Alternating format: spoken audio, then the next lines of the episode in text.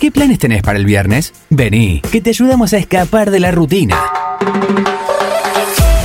Vení a pasar la tarde a Salidera, en Forti 106.9 FM. Los mates, bizcochos y salidera, el combo perfecto para recibir el fin de semana. Bienvenidos al magazine que le faltaba a la tarde. Bienvenidos a Salidera, el programa que viene a cuestionarlo todo. Let's begin now.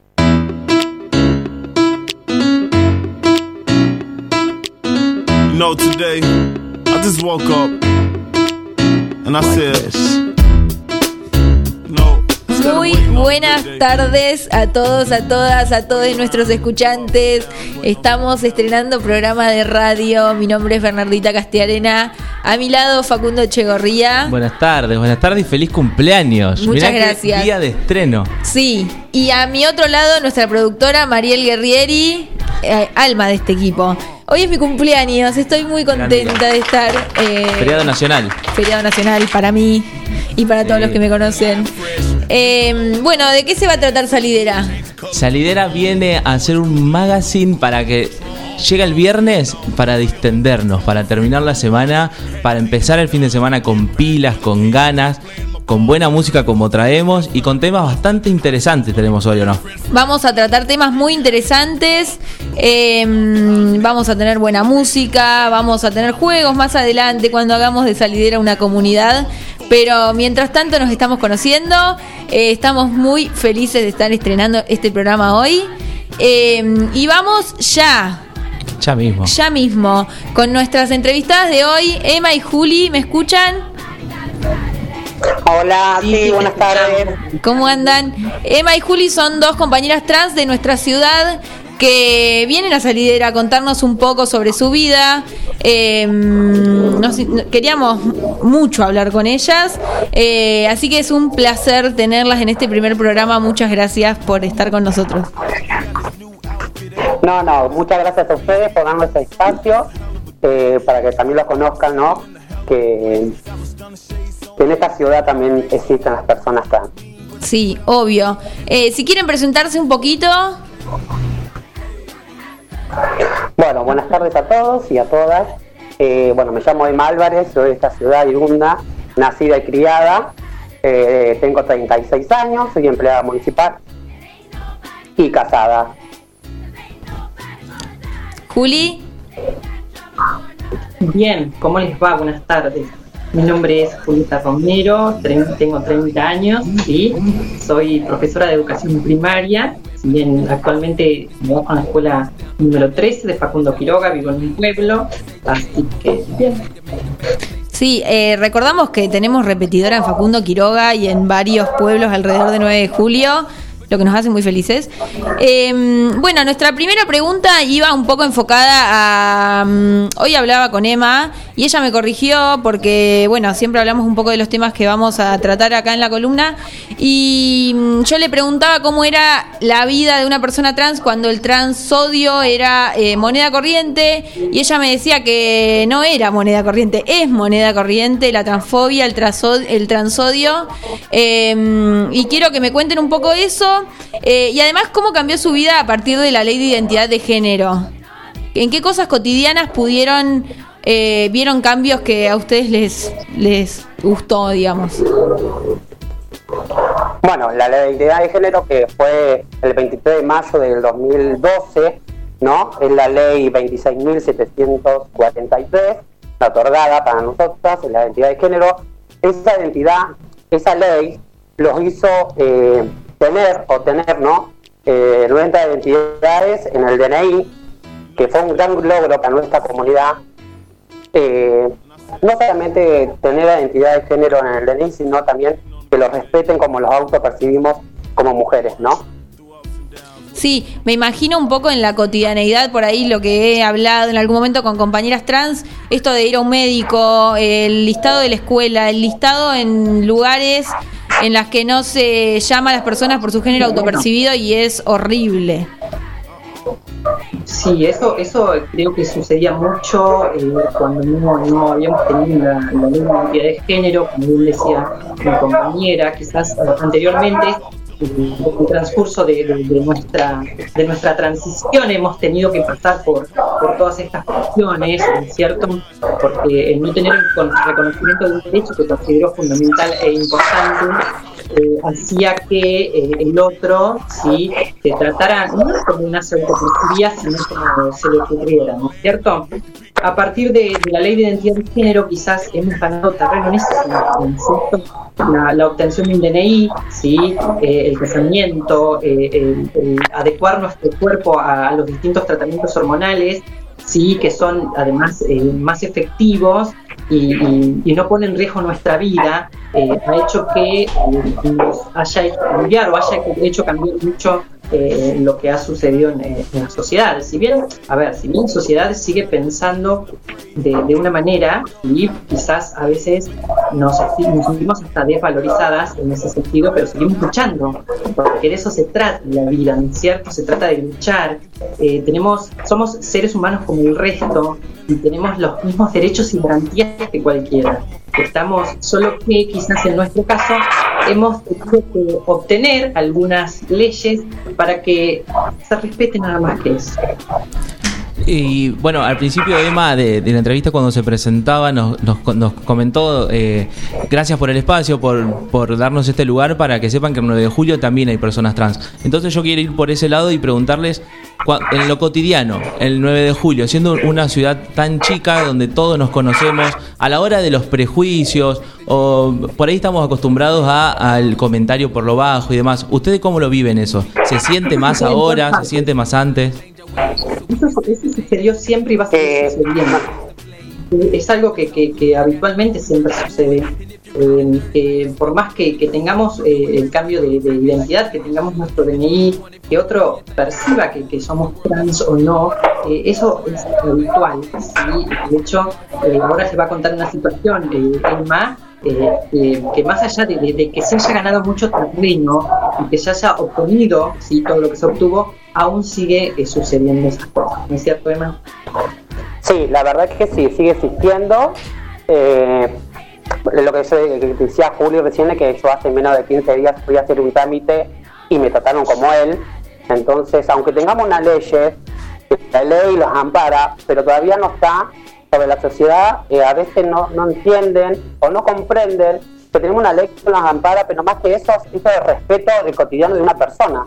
Lo que yo siempre digo es que no significa eh, que yo tenga una ley que me ampare y que me diga que yo eh, tengo un DNI, ¿no? Que dice que yo soy mujer, pero el respeto sobre las personas, creo que a veces las personas no están asociadas o no saben eh, las identidades que tenemos, ¿no? Las leyes que auto los perciben, ¿no? Como mujeres trans. No solamente la ley de, eh, de género, sino la ley de matrimonio igualitario, sino la ley del deporte. Hay muchas leyes otorgadas ahora sobre la comunidad de nosotras, ¿no? Sí, me parece muy interesante esto que decís que a veces, bueno, siempre es un gran paso llegar a la a las leyes, a tener un DNI, pero que ahí no se termina la lucha, porque la lucha es de todos los días, tenés que estar recordándole a todo el mundo que la ley te ampara, que el, tu nombre es tu nombre autopercibido. Em, sí, imagino que debe ser muy difícil. Sí, sobre todo, perdón, que muchas veces perdón, que el, el, discurso como que siempre nos escudamos detrás de leyes y, en fin, acá vemos como la hipocresía de la sociedad de que, bueno, tenés una ley, pero para mí no sos lo que sos lo que tu documento dice, pero me parece que es como decían ustedes que pasa más por el respeto a la persona. Yo creo que lo que digo que voy diciendo es que no voy cambiando mentalidades. Yo no quiero que la gente cambie su mentalidad y su manera de pensar, sino es sobre respeto a la comunidad. No solamente sobre respeto porque sos una persona trans, sino porque sos gay, porque sos lesbiana, porque sos heterosexual, porque naciste hombre y mujer. El respeto tiene que estar sobre todo el mundo. Sí, aparte tampoco hay que ir como presentándose por la vida, o sea, como somos personas y ya, no importa, no tenés que decir soy homosexual, soy lesbiana, soy esto, soy lo, o sea, como no, Bien. se supone que no. Claro. en el ámbito del vida cotidiano no vamos, no vamos con un cartelito diciendo que claro. somos mujeres trans o que nuestra, nuestra identidad es trans. No, somos mujeres. No somos mujeres biológicas y lo entendemos y lo sabemos, pero somos mujeres construidas a lo largo de nuestra vida y somos mujeres al fin. Sí, y nadie más lo sabe más que ustedes, como para que todo el mundo esté remarcando lo que sos, lo que no sos, digo, como esto de... mm, eh, eh, hay muchas veces una superioridad por parte del resto, decirte lo que tenés que ser, lo que tenés que hacer, y eso no puede seguir siendo así. Y con respecto que, eh, a lo que decía Emma, esto de que no esperamos que la mente de la gente cambie, digo, vos Juli sos maestra, me interesa saber qué ves en las nuevas generaciones que por ahí te motiva, te, te hace dar cuenta de que no, no todo está perdido, o que hay, hay una nueva generación que viene a cambiar un poco las cosas. Yo siempre digo que las nuevas generaciones, el siglo XXI, perdón, trae nuevas generaciones y esas nuevas generaciones están adaptadas a la diversidad. Eh, yo trabajo con chicos habitualmente y obviamente que yo no ando por la vida diciendo que soy trans, o sea, dentro del salón de clase cumplo la función de maestra porque es mi trabajo, eh, pero las nuevas generaciones están adaptadas a eso, estos cambios que, sufre la sociedad permanentemente, a esta gran diversidad que, que no solamente existe afuera, sino también que existe dentro de un salón de clases, porque nos ha tocado con Nima en algunos casos eh, trabajar con, con trans, ¿sí? y, y he tenido alumnos trans, o tanto niñas como niños, ¿no es cierto? Entonces, quizás eh, el, chico, el niño, lo entiende desde otro punto. El problema son los adultos siempre. Claro. El problema es qué piensa el adulto. El problema es qué reproduce el adulto desde casa. Claro, sí, ¿sí? como la Para- influencia sobre, lo- sobre los chicos y las chicas. nosotras siempre decimos que eh, nosotras no, yo, por lo menos en mi trabajo, no, no estoy permitida a nadie. Yo voy, hago mi trabajo como corresponde, porque para eso estudié y para eso me formé.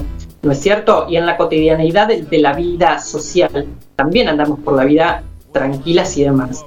Quizás por ahí el, el 9 de julio, porque como las comunidades es, mucho más chica, ¿sí? el prejuicio, en lugares que son a veces mucho más chicos, porque yo vengo de un pueblito, eh, el prejuicio es, es más obsoleto todo el tiempo. ¿sí? Creo que, creo que, y corregime más si estoy confundido, hemos tenido que ganarnos el lugar en el que estamos. Que no tendría por qué ser así. No, claro. Pero hemos tenido que ganar ese lugar. Estamos- sí. Entonces, eh, sí, decimos. No, no, que me imagino eso, que por ahí a comparación de otros compañeros o compañeras, eh, siempre te cuesta el doble. Digo, esto de ganarte el lugar cuando para otros es, otros es mucho más fácil y llegan y cumplen su función y para una persona trans imagino que debe ser siempre una construcción, siempre un trabajo que muchas veces, digo, dará sus frutos, pero siempre debe ser cansador también estar todo el tiempo teniéndose que ganar los lugares, mientras otros los tienen servidos, digamos. la parte positiva y Siempre lo que- que siempre da, da frutos, ¿no es cierto? Eh, siempre da frutos, eh, más allá de, de- de todo lo que hemos pasado y de la propia construcción de cada una, eh, en algún punto siempre hemos ganado terreno en ese sentido, sí, siempre nos ha posibilitado trabajar de lo que queremos y por lo menos tener un trabajo digno, a lo que muchas tampoco acceden, ¿me entendés? No, claro. En mi caso, lo que digo yo, que soy empleada municipal, sí, he tenido muchos eh, inconvenientes sobre discriminación. Eh, no fue fácil estar donde estoy ahora en mi trabajo que estoy, porque pasa un montón de cosas eh, en esta ciudad. Yo siempre lo que digo que es, siempre me, me despierto y digo, ¿qué me va a pasar hoy? ¿Qué me va a suceder? ¿no? El día cotidiano. Siempre tengo algo en qué quejarme. No, eh, Emma, te quería Hola, ¿me preguntar. escuchan? Sí, sí. Te quería preguntar un poco, que hablamos de la ley de identidad de género. Digo, ¿tu trabajo en la municipalidad tiene algo que ver con la ley de cupo laboral? No, acá en la ciudad No. de julio no está el cupo, el cupo trans, no existe. Eh, yo empecé a trabajar eh, por un proyecto que se hizo hace muchos años eh, sobre nación y después de ahí sí como conociéndome con la gente y, el primero que me dio un puesto de, traba- de trabajo acá en la ciudad de julio fue eh, em, Martín León, que era en el barrio de la municipalidad, así que yo estuve de barrendera primero. Ajá. Muy bien. Pero Eh, el, cupo, tra- el cupo trans acá en 9 de julio no existe. Sí, No en, existe. en otros lugares sí.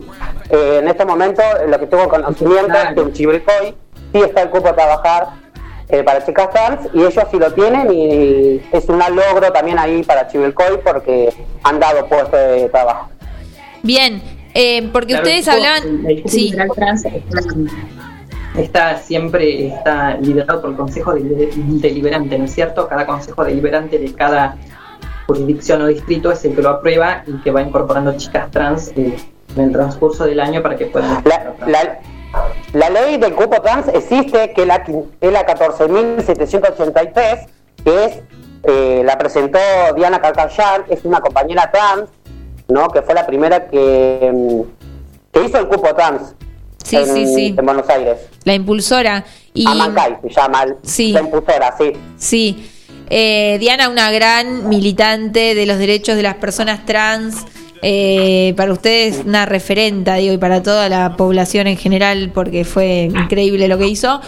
Eh, también esto que por ahí ustedes decían, en lugar de ustedes de ser dos personas que tienen trabajo para la comunidad trans, no es la norma, digamos, porque la mayoría de las compañeras trans, digo, ustedes lo sabrán más que yo, eh, están desempleadas y siempre cuesta mucho conseguir trabajo. En esto de eh, ganarte los lugares... En este momento...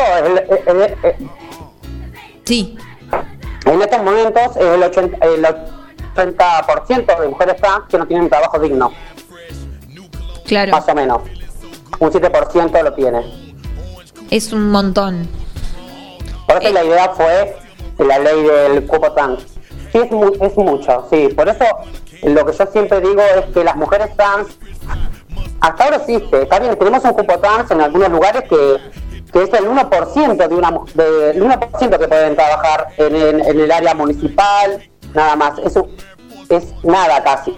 Pero bueno, algo algo se empieza siempre con, algo, ¿no? Eh, por eso a veces yo digo que por eso las mujeres eh, trans, que nunca se dice las mortalidades que hay de mujeres trans, en estos momentos en Argentina son el, 77 eh, mujeres trans muertas, no solamente por, por, la prostitución, no por el transfemicidio, ¿no? sino por también el, problema de salud.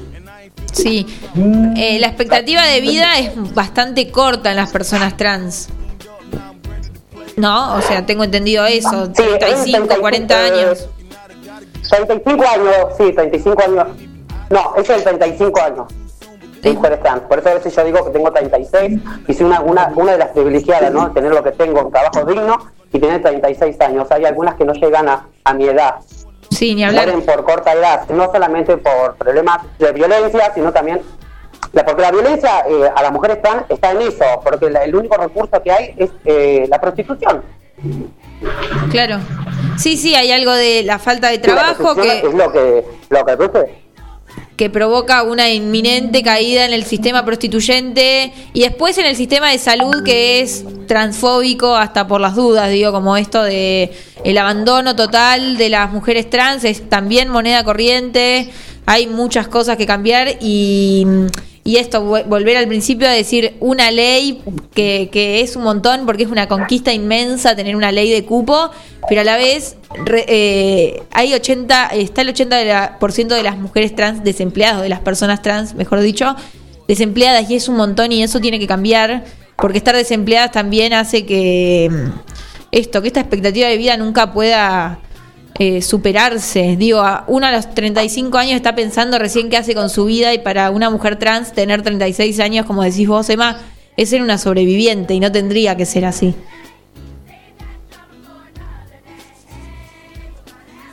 ¿Me escuchan? No, la verdad que no, no tendría que ser así, pero bueno, es lo que estamos viviendo las mujeres trans, las que están viviendo las mujeres trans, ¿no? Eh, por todo eso. Aunque tengamos las leyes otorgadas y ganadas, ¿no? Pero a veces la ley, las leyes en algunos lugares no se respetan, como la ley de Cupatán. Sí, sí, ni hablar. Siempre hay una construcción también de sentido común, de que por qué a las personas trans, y porque las personas trans no tienen trabajo, no hay manera de que accedan a, trabajos dignos, eh, porque esto que te decía, la, o que me decías vos, mejor dicho, la transfobia sigue siendo moneda corriente y es una lucha, me imagino, de todos los días, cansadora, que da sus frutos, pero también, eh, bueno, nada, una construcción de diaria. Chicas, eh, les agradecemos mucho que hayan estado en este primer programa. Lo que yo siempre digo sí. Ah. No, decime, decime, Emma. No, bueno, quiero repetir las leyes, que la ley de identidad de género es la 26.743, que la ley de identidad de género es a partir de 18 años otorgar eh, se pueden tener la identidad de género de partir de los 18 años, pero si son menores de edad, siempre eh, tienen los, eh, acompañados por un adulto, se pueden ser eh, tu identidad en el DNI. Después tenemos la ley también que nunca se habla, que es la ley deportiva, la 15.100, que es la que yo me pude anotar eh, en un club deportivo, porque no teníamos esa ley.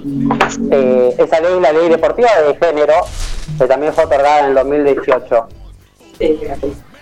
Está muy bien, sí, y que son conquistas importantísimas, me imagino, para la comunidad trans y para toda la sociedad en general. Digo, son lugares que van conquistando y donde y, y cada vez van a ser más y y bueno, eso, chicas, eh, les agradecemos mucho Muchas para gracias. nosotras.